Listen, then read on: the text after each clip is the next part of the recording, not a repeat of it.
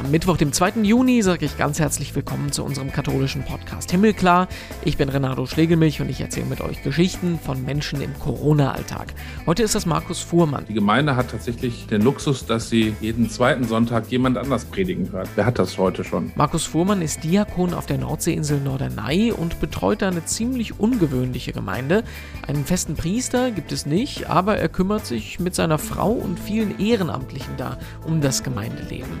Und das in einer Zeit, die für eine Touristeninsel wie Norderney überhaupt nicht einfach ist. Gleich sprechen wir darüber. Vorher gucken wir noch in die Schlagzeilen. Was hat sich getan in der katholischen Welt? Und da überschlagen sich ein wenig die Ereignisse im Erzbistum Köln. Vergangene Woche hat eine Düsseldorfer Pfarrei Kardinal Wölki verbieten wollen, die Firmung in ihrer Gemeinde zu spenden. Als der Kardinal dann zum klärenden Gespräch aufgelaufen ist, haben ihm die Gläubigen die rote Karte entgegengestreckt. Nicht sprichwörtlich, sondern richtig rote Karten.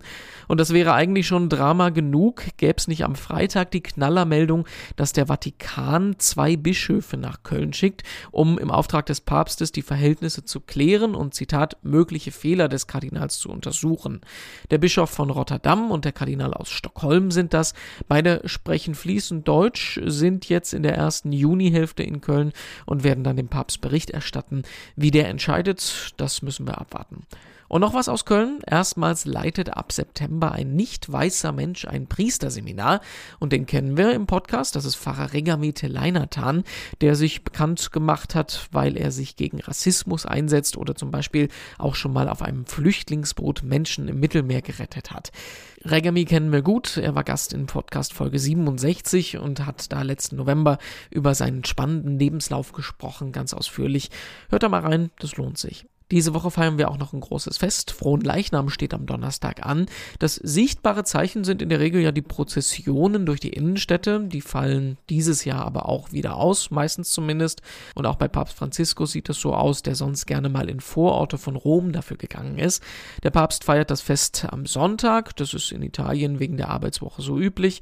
Und genau wie zu Ostern und zu Pfingsten macht er das im Petersdom mit einer begrenzten Anzahl von Gläubigen.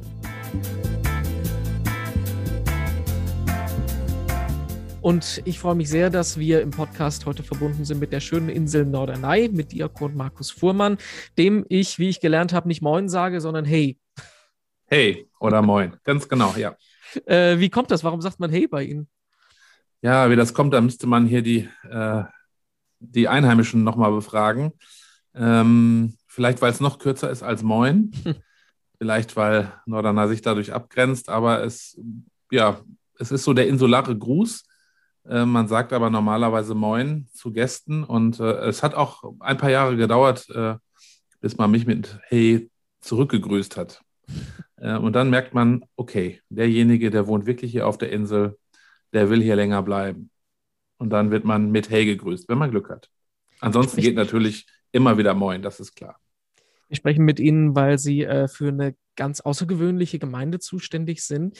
Ähm, sie äh, leiten gemeinsam mit ihrer Frau die äh, katholische Gemeinde auf Norderney. Das ist ja schon mal ein bisschen ungewöhnlich. Dann tun sie das äh, nicht als Priester, sondern als Diakon. Ähm, und es ist eine Gemeinde, die im Gegensatz zu vielen anderen in Deutschland oder in, der, äh, in Europa äh, nicht Zahlen hat, die zurückgehen, sondern die auch durch die Touristen relativ stabil bleiben. Und das alles in dieser doch sehr ungewöhnlichen äh, Corona-Zeit. Erklären Sie mir erstmal, äh, wie kommt das, dass Sie als Diakon mit Ihrer Frau eine Gemeinde auf einer Insel ähm, sich drum kümmern?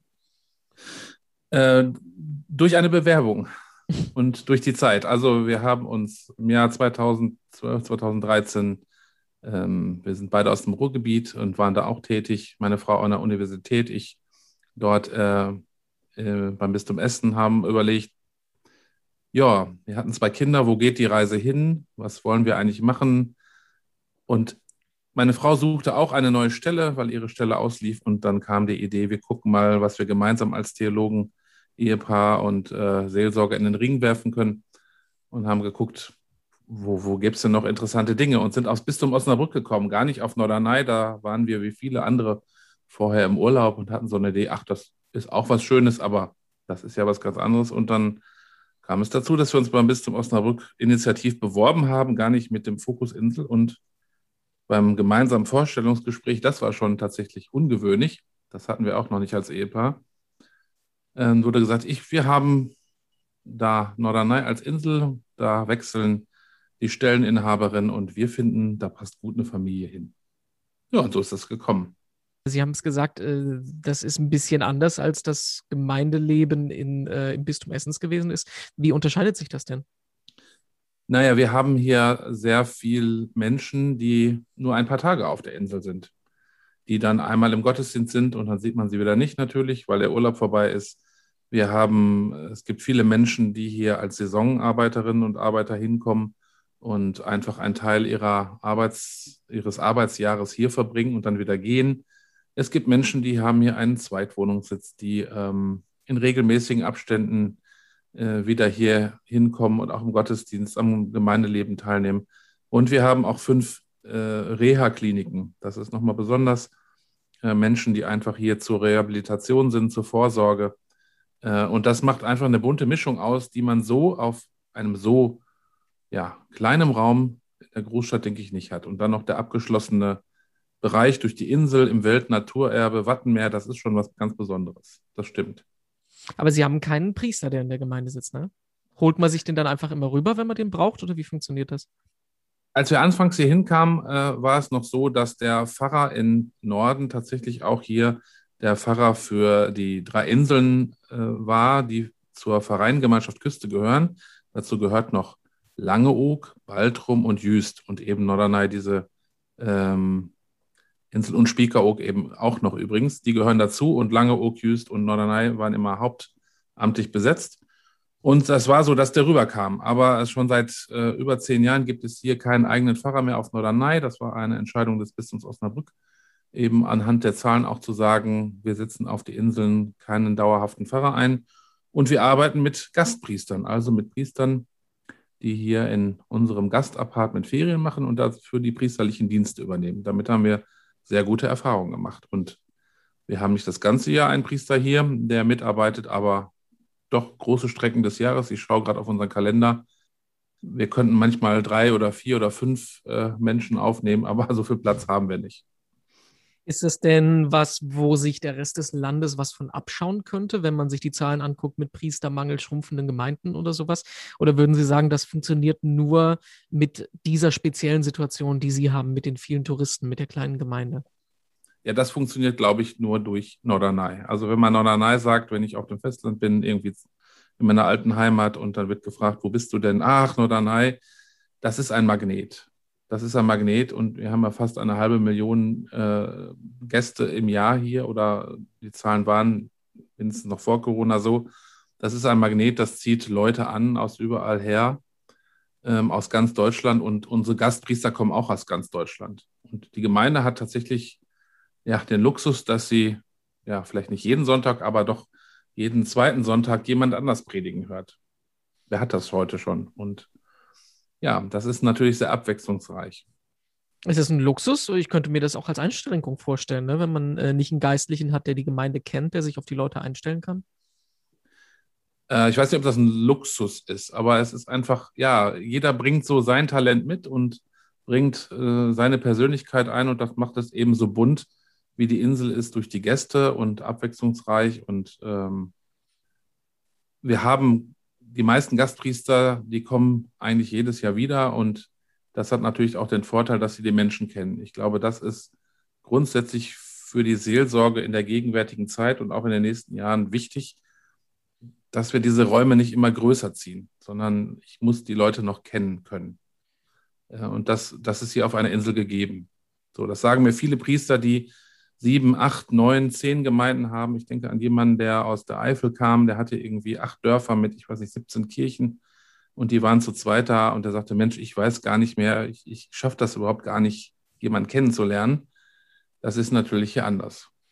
Ja. Und Sie und Ihre Frau sind ja auch noch da, die sich um die Gemeinde kümmern. Genau, genau. Also ich habe offiziell wie auch die beiden Kolleginnen auf Just und Langeoog, äh, das nennt sich Fahrbeauftragte ein bisschen Osnabrück, die Gemeindeleitung inne, zusammen natürlich mit einem moderierenden Priester, der am Festland ist. Ähm, und meine Frau ist zuständig für die vier Häuser des Caritas Gesundheitszentrums hier auf Norderney, Es gibt zwei Reha-Kliniken und zwei Gästehäuser. Genau, und wir machen das hier nicht zusammen, sondern zusammen mit der Gemeinde, mit dem Kirchenvorstand, mit dem Pfarrgemeinderat, das haben wir auch. Das muss man auch sagen, auch besonders, wir sind eigenständig und haben die Gremien besetzt, die Leute arbeiten mit. Und das ist für die Insulaner hier ihre, also für die Katholiken, das ist ihre Kirchengemeinde. Und die identifizieren sich auch damit. Jetzt könnte man ja fast so ketzerisch fragen, in der katholischen Kirche gibt es den Zölibat natürlich. In der Begründung der Kirche heißt es unter anderem, ähm, dass es dafür da ist, dass der Priester sich ganz der Gemeinde widmen kann, für die Gemeinde da ist. Jetzt ähm, leben Sie ja äh, quasi das komplette Gegenbeispiel. Ne? Sie leben ja fast schon ähm, das evangelische Modell, dass Sie mit der Familie im Pfarrhaus wohnen, sich um die Organisation der Gemeinde kümmern. Ähm, ist das, also äh, funktioniert es gut oder würden Sie sagen, dass äh, irgendwie wäre es doch besser, wenn man noch einen Priester mit dabei hätte? Also ich für mich kann sagen, das funktioniert gut. Das ist aber eine grundsätzliche Entscheidung. Und das ist auch ein Stück an Lebensentscheidung, ob ich so eng mit Kirche und Gemeinde leben will. Ja, und wir haben vier Kinder, also die, die kennen das natürlich nicht anders. Und klar sagen die auch manchmal, ah, so, ne, der Ältere vielleicht. Aber das ist letztlich kann sowas nur funktionieren. Ich glaube, dieses Modell hier, wenn man sich in dem Fall als Ehepaar einig ist, dass man so etwas will, hm. äh, das ist vielleicht so. Äh, das spricht weder für noch gegen Zölibat. Ja, ich halte das für eine Lebensform, äh, die, wenn das zu der Person passt, wunderbar ist, genauso wie die Ehe. Also das würde ich nicht gegeneinander ausspielen wollen. Ähm, und evangelisches Pfarrhaus ist schwierig, glaube ich, ein bisschen der Vergleich, weil der, weil oft auch heute noch erwartet wird, dass der Ehepartner oder die Ehepartnerin, die nicht im Dienst ist, äh, quasi ehrenamtlich mitarbeitet. So kenne ich das wenigstens. Und das ist mhm. bei uns beiden ja nicht der Fall. Wir sind ja beide beim Bistum Osnabrück ähm, als Seelsorgerin und Seelsorger dabei. Und äh, das ist nochmal ein Spezialfall. Da gibt es aber auch nicht wenige von. Also ich kenne, wir kennen viele Ehepaare, die entweder Gemeindepastoralreferenten oder so sind und beide auch in der Seelsorge tätig sind. Ich glaube, das ist ein Modell, da kann die Kirche noch was von lernen und vielleicht das als Ressource nochmal nutzen und hingucken, welche Talente und Begabungen da noch eingebracht werden. Jetzt ist das vergangene Jahr für uns alle ja wirklich im Ausnahmezustand abgelaufen. Ähm, Sie haben sich auch darauf eingestellt, haben mehr Gottesdienste, ähm, haben mehr seelsorgliche Angebote draußen angeboten, vor allem im vergangenen Sommer. Ähm, das ist aber eben in erster Linie Norderney eine Touristeninsel. Sie haben die Kureinrichtung auch noch äh, angesprochen. Äh, ich könnte mir vorstellen, dass das für dieses Inselleben und auch für das Gemeindeleben auf der Insel nochmal einen ganz anderen Einschnitt bedeutet, als für uns, die es jetzt einfach heißt, wir können ein Jahr lang nicht ins Büro gehen. Also, weil da bricht ja für viele ähm, auch die Lebensgrundlage weg. Ne? Ja, das war nach dem ersten Lockdown im letzten Jahr schon schwierig. Ähm, wenn ich mit Gastronomen spreche oder mit Menschen, die hier eben Pensionen oder Hotels betreiben. Äh, mir hat letztes Jahr jemand gesagt, nach dem ersten Lockdown, also einmal habe ich das geschafft, nochmal schaffe ich das nicht. Hm. So, der hat vor Pfingsten seinen Laden wieder aufgemacht. Also hat es doch geschafft. Aber es ist wirklich ein Einschnitt, denn wir müssen sagen, dass letztlich Norderney lebt von den Gästen. Das ist hier unser Profil, das können wir hier äh, Gastgeber sein.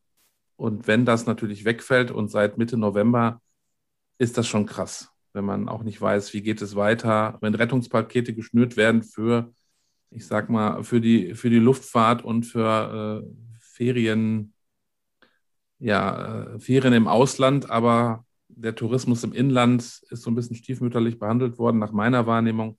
Das hat schon vielen sehr zugesetzt. Das muss ich schon sagen, ja.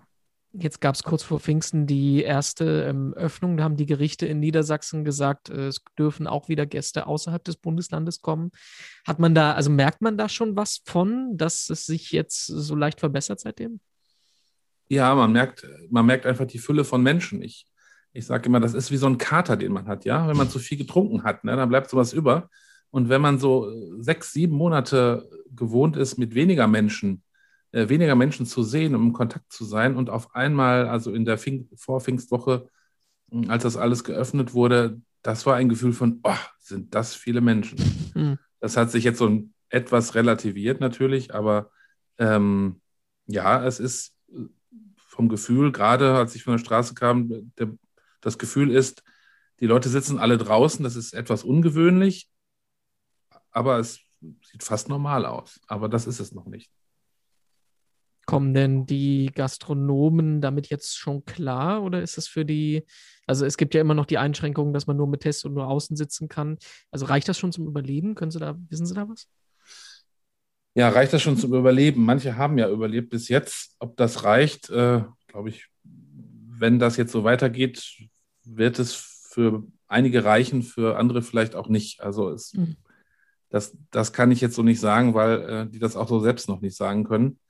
Ähm, in der letzten, es hat Gastronomen gegeben, die hatten das ganze Jahr über geöffnet, damit die Insulaner auch mal ein bisschen Essen sich abholen konnten. Davon kann man natürlich nicht überleben. Aber man muss sagen, es geht ja nicht nur um die Leute, die selber einen, ein Restaurant haben. Es gibt auch ganz, ganz viel abhängig Beschäftigte, ähm, die nicht so viel verdienen. Und wenn die in Kurzarbeit von dem nicht so viel noch 70 Prozent kriegen, da mache ich mir eher Sorgen, dass da viele wirklich, ja, doch auch tatsächlich materielle Not leiden. Mhm. Ich habe es gerade in einem halben Satz schon angesprochen. Sie haben sich als Gemeinde auch darauf eingestellt, auf diese ähm, Pandemiesituation. Was haben Sie da gemacht und wie, wie funktioniert das? Ja, wir haben uns darauf eingestellt. Wir hatten, muss ich sagen, das große Glück, dass wir in den, in den größten Strecken dieses Pandemiejahres tatsächlich erstmal Gottesdienst feiern konnten. Also wir hatten ja zwei, drei Situationen, wo die Zahlen hochgegangen sind, wo wir dann schnell sagen mussten, ähm, das machen, Gottesdienste in der Kirche gehen nicht. Ähm, also da waren wir hier etwas privilegiert, privilegiert gegenüber dem Festland, weil die Zahlen einfach zum Teil auch lange Zeit auch niedrig waren. Aber wie haben wir uns eingestellt? Wir haben alternative Formen gefunden. Wir haben also ähm, Sonntagstüten verteilt. Also jede Woche 14, äh, 12 oder 16 Seiten ein Heftchen gemacht mit Hausandachten, wie das viele gemacht haben, mit Witzen, mit Bildern von Gemeindemitgliedern, mit einer Muschel oder einer Kerze oder was weiß ich. Das haben wir 19 Wochen lang so gemacht. Ähm, wir haben Leute angerufen. Ähm, wir haben uns beim Einkaufen gehen getroffen. Also das war Seelsorge auf der Straße. Zwei oder drei Stunden einkaufen gehen. Und in der Zeit des Lockdowns, wo trifft man denn die Leute auf der Straße draußen? am Strand oder eben im Geschäft. Und da muss man dann viel Zeit mitnehmen, um ja einfach zu hören, wie geht es demjenigen. Ähm, ich muss sagen, dass der Gemeindekern, es gibt so einen relativ aktiven Kern von ja so 40 Personen, dass die sich untereinander auch sehr kümmern oder auch einfach aufeinander achten, sich gegenseitig anrufen äh, oder einkaufen. Das war, das war kein Problem. Aber es hat vielen, vielen zugesetzt, dass wir uns nicht treffen können, dass wir uns nicht zum Sonntagskaffee treffen können. In der Gemeinde gibt es äh, nach dem 10 Uhr Gottesdienst am Sonntag jedes Mal ein Kaffee trinken der Insulaner, wo dann ausgetauscht wird, wer hat Geburtstag, wer braucht Hilfe, äh, wer wird Oma und Opa und so weiter, wo man das Leben miteinander teilt. Das ging halt wie fast überall nicht und das haben wir nach draußen verlegt dann, ja. Aber was ja noch dazu kommt, ist, dass die Touristen fehlen, die wahrscheinlich auch sonst im Gottesdienst wären. Ne? Das ist richtig. Die Touristen fehlen. Was wir, was allerdings nicht gefehlt hat, ähm, dass in weiten Strecken ja die fünf Reha-Kliniken geöffnet hatten. Und das sind doch einige, die tatsächlich auch dann im Gottesdienst auftauchen. Also die bewusst sagen, ich gehe in den Gottesdienst. Das ist uns jetzt in dieser Zeit natürlich vermehrt aufgefallen, weil es konnten nur entweder Zweitwohnungsbesitzer sein oder Menschen, die ja hier zu einer Kur und Reha da sind. Das hat uns nochmal unseren Fokus etwas auf dieses Thema gelenkt. Also mh, mm, da nochmal hinzuschauen auf das Thema Gesundheit, Krankheit, ähm, was wir sowieso schon im Caritas Gesundheitszentrum ja äh, seelsorglich unterstützen. Das ist nochmal ein wichtiges Thema, glaube ich, auch in der Post-Corona-Zeit, was uns noch begleiten wird. Ja. Worauf stellen Sie sich denn jetzt ein in der nächsten Zeit? Also planen Sie jetzt schon organisatorisch, dass mehr Leute wieder kommen werden? Wie, wie werden Sie damit umgehen, wie es jetzt laufen wird im Sommer? Es ist ja so, dass schon wieder mehr Leute kommen. Äh, wir haben unsere Gottesdienste, also wir haben jetzt auch wieder einen Vorabendgottesdienst ohne Anmeldung. Das geht bis jetzt ganz gut. Für die Sonntage mit Anmeldung. Wir werden, wenn das Wetter noch ein bisschen besser wird, auch wieder äh, Freiluftgottesdienste feiern. Das war eine der schönen Entdeckungen des letzten Jahres, dass wir das tun konnten draußen fast bis Ende Oktober, wirklich bei gutem Wetter, Open Air, ohne Angst, mit Singen. Das war damals noch erlaubt. Das werden wir sicher wieder machen. Ja, wir fahren jetzt das tatsächlich so langsam hoch an, äh, an Dingen, die wir anbieten können in diesen Zeiten, wo man Kirche erleben kann. Wobei man sagen muss, Kirche kann man auch erleben, einfach indem man unsere Kirchengebäude aufsucht, die jeden Tag geöffnet sind. Und da trifft man immer jemanden, mit dem man dann mal ein Gespräch führen kann oder ja, mit dem man sich austauschen kann. Und es gibt viele, viele Menschen, die kommen jedes Jahr nach Norderney und halten hier uns auch die Treue, der Insel, aber auch der Kirchengemeinde, die melden sich schon. Die sagen, Herr Fuhrmann, wir sind wieder da. Und dann muss ich überlegen, oh, wie heißt denn die Person? ja? Ähm, denn es sind einfach so viele Menschen. Und ja, ich habe gerade den Eindruck, dass, die, dass die, die Gäste einfach sehr, sehr dankbar sind, dass so etwas wie Urlaub überhaupt wieder geht, dass die hier sein können, am Strand spazieren gehen können und dass die allermeisten in diesem Jahr zumindest da schon sehr glücklich mit sind, ja. Das ist eigentlich die perfekte Überleitung für unsere Abschlussfrage. Die ist bei unseren Podcast-Gesprächen immer die gleiche. In der aktuellen Lage, was bringt Ihnen da Hoffnung? Ja, jetzt könnte ich natürlich sagen, als Diakon wird erwartet mein Glaube. Äh, das ist auch tatsächlich so. Ähm, aber auch ganz konkret, ähm, Hoffnung bringen mir meine Kinder. Wenn ich also meine vier Kinder oder unsere vier Kinder anschaue, wenn die lachen, wenn die miteinander spielen, da ist so viel Lebenskraft drin und Lebensgeist und auch irgendwie Zuversicht. Ähm, das, das gibt mir Hoffnung. Hoffnung gibt mir hier auch diese Gemeinde, äh, die so selbstständig ist und die, also die Menschen, wo, wo, wenn, wo ich dran denke, wenn, wenn irgendwas wäre und ich irgendeine Hilfe bräuchte oder uns es nicht gut gehen würde, würden die Leute das hier selbst in die Hand nehmen und äh, das ist irgendwie schön zu sehen. Es gibt hier Menschen mit Talenten, Begabungen, Fähigkeiten, die die einfach, die die zum Wohl der anderen Menschen einbringen. Und das ist einfach schön, dass wir hier mitleben dürfen auf dieser Insel mit dieser Kirchengemeinde.